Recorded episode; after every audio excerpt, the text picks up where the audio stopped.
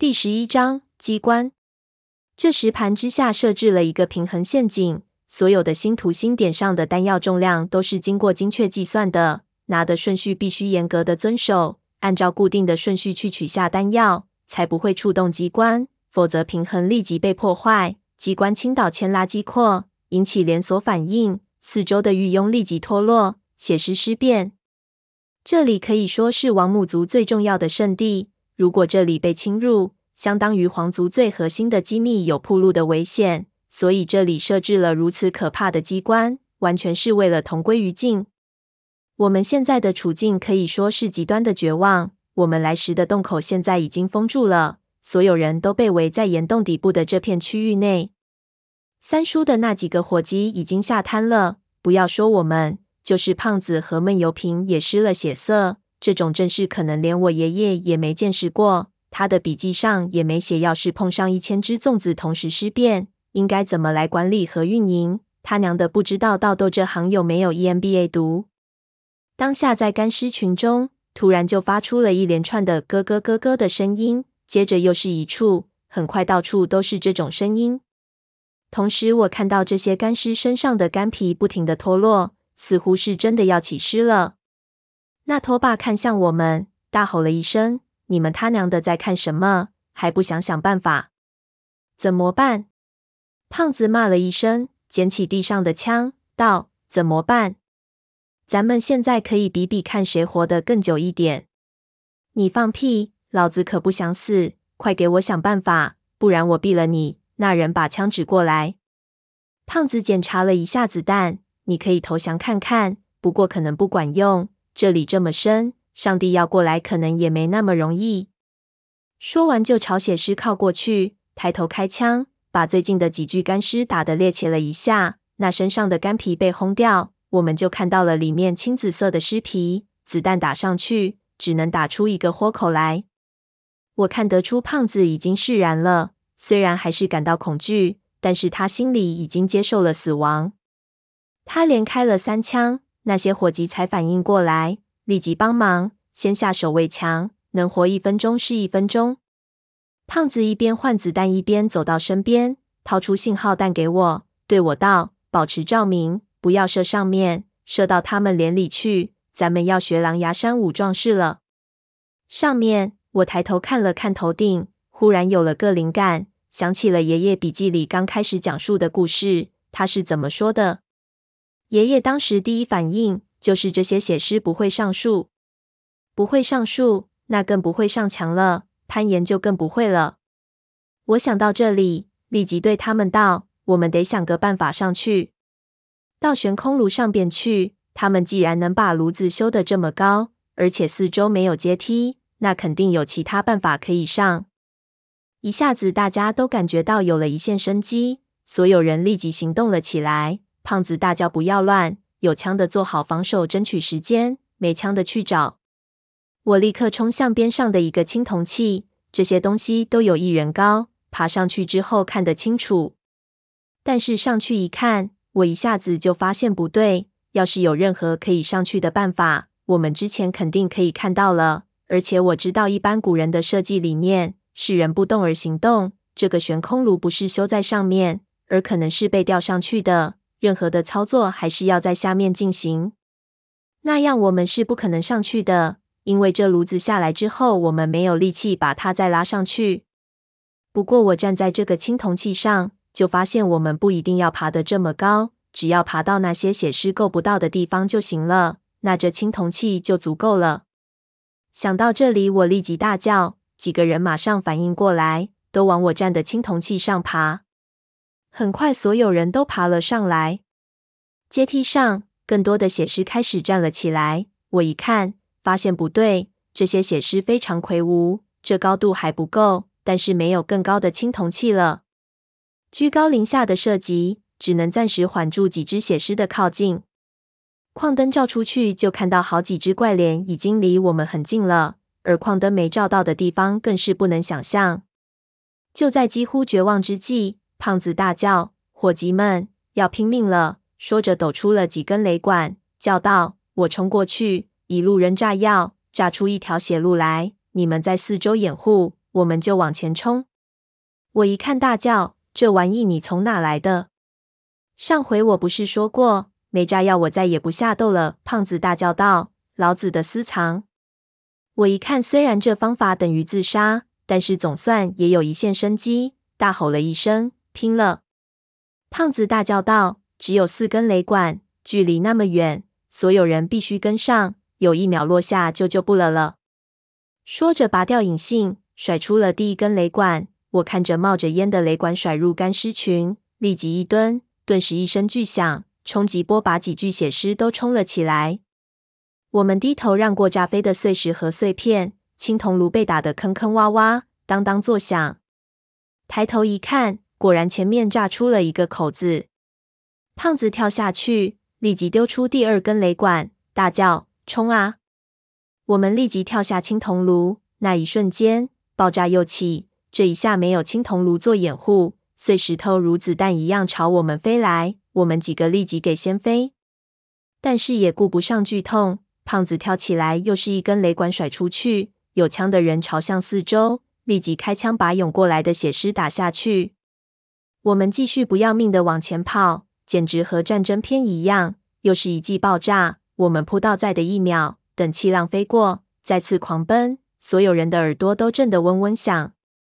我想上甘岭，也就是这种感觉了。胖子大吼：“最后一根了，冲啊！”说着，雷管甩出，就往石门处扔去。这一根一定要能炸开石门，否则我们就白干了。我们死命往前，一边猫腰等气浪冲来，可是几乎冲到了，那雷管却没有爆炸。冲在前面的胖子一下停了下来，回头大叫：“不好意思，判断失误。”臭蛋！身边的血尸立即围了上来，空气中充满了火药和血尸特有的那种辛辣气味。我们围起来做了一个圈，我大叫：“用枪打那根雷管！”胖子道：“被挡住了，看不见。”只见闷油瓶猛地跳了起来，踩着胖子的肩膀用力一蹬就飞了起来，双膝凌空一压，一下子卡住一具血尸的脑袋。用力一拧，就连着他的脑袋一起拧了下来，然后用力一脚把无头血尸踢进堆里。那无头血尸翻倒在尸群，露出了后面的雷管。胖子动作非常快，甩手就是一枪，顿时那雷管就爆炸了。我们此时离雷管十分近，这一下就中了十招了，所有人都炸飞了。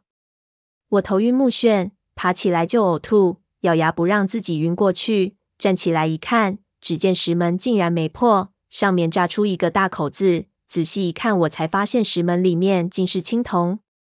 完了！我爬起来，看着四周的血尸，心说彻底完了。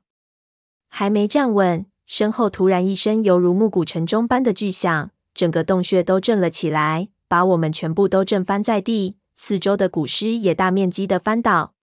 回头一看。只见刚才看到的巨大悬空炉，因为炸药引起的震动，悬挂的铁链终于断裂，从洞穴顶上掉了下来，狠狠地摔进洞穴底部。巨大的重量竟然把洞穴底部砸出了一个大洞，炉深深深地嵌了进去。这洞穴底部好似还有空间。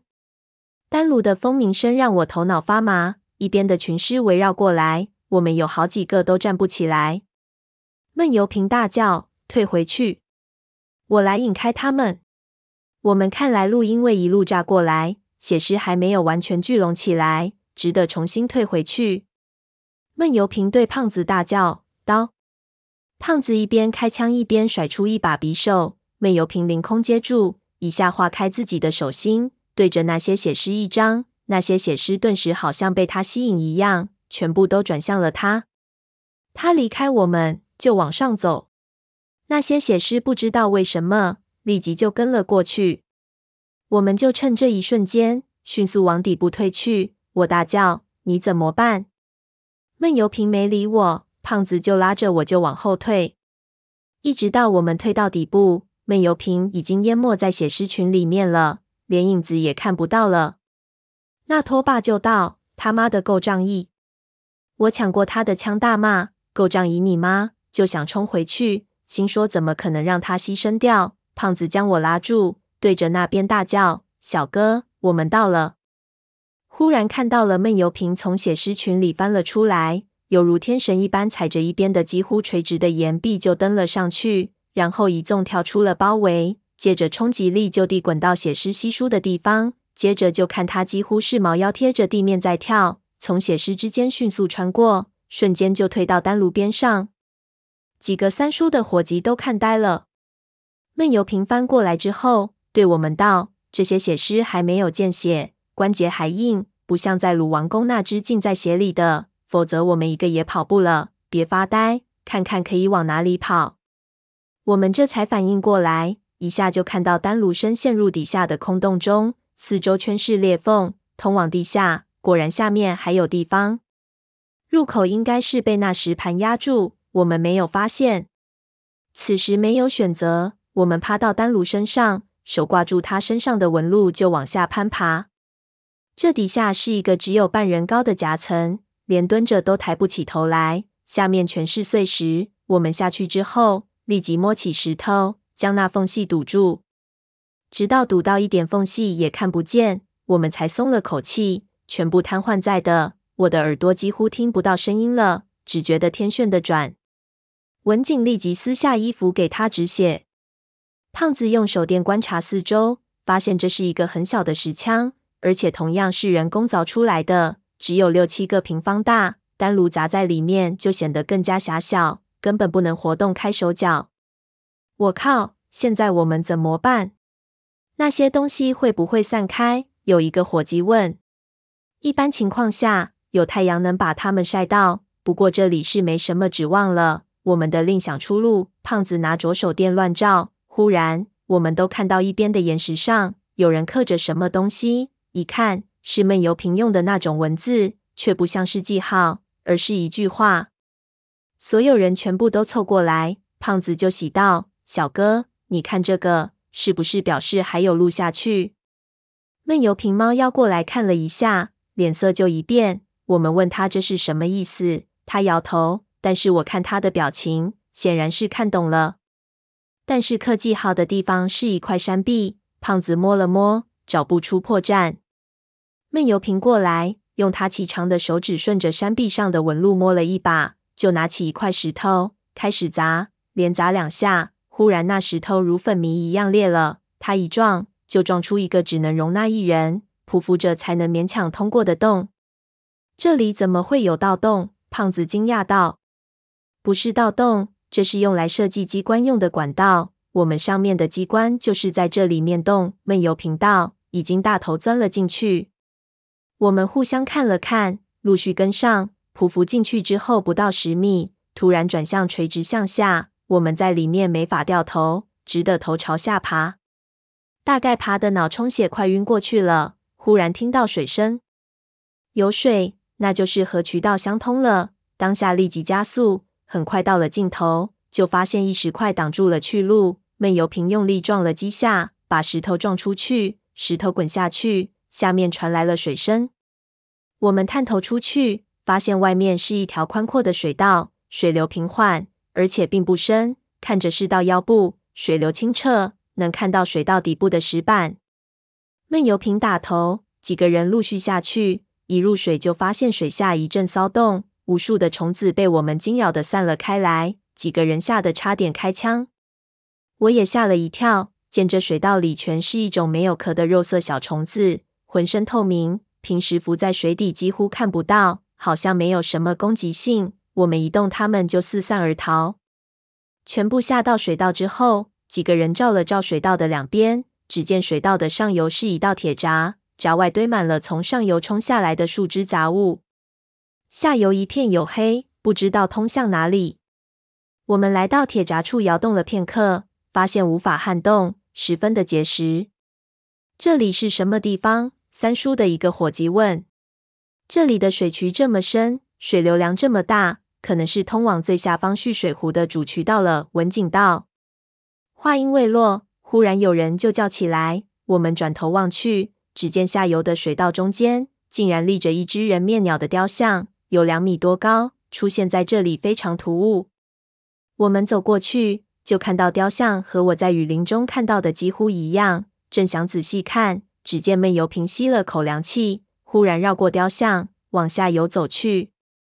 我们几个互相打了一下眼色，立即跟了上去。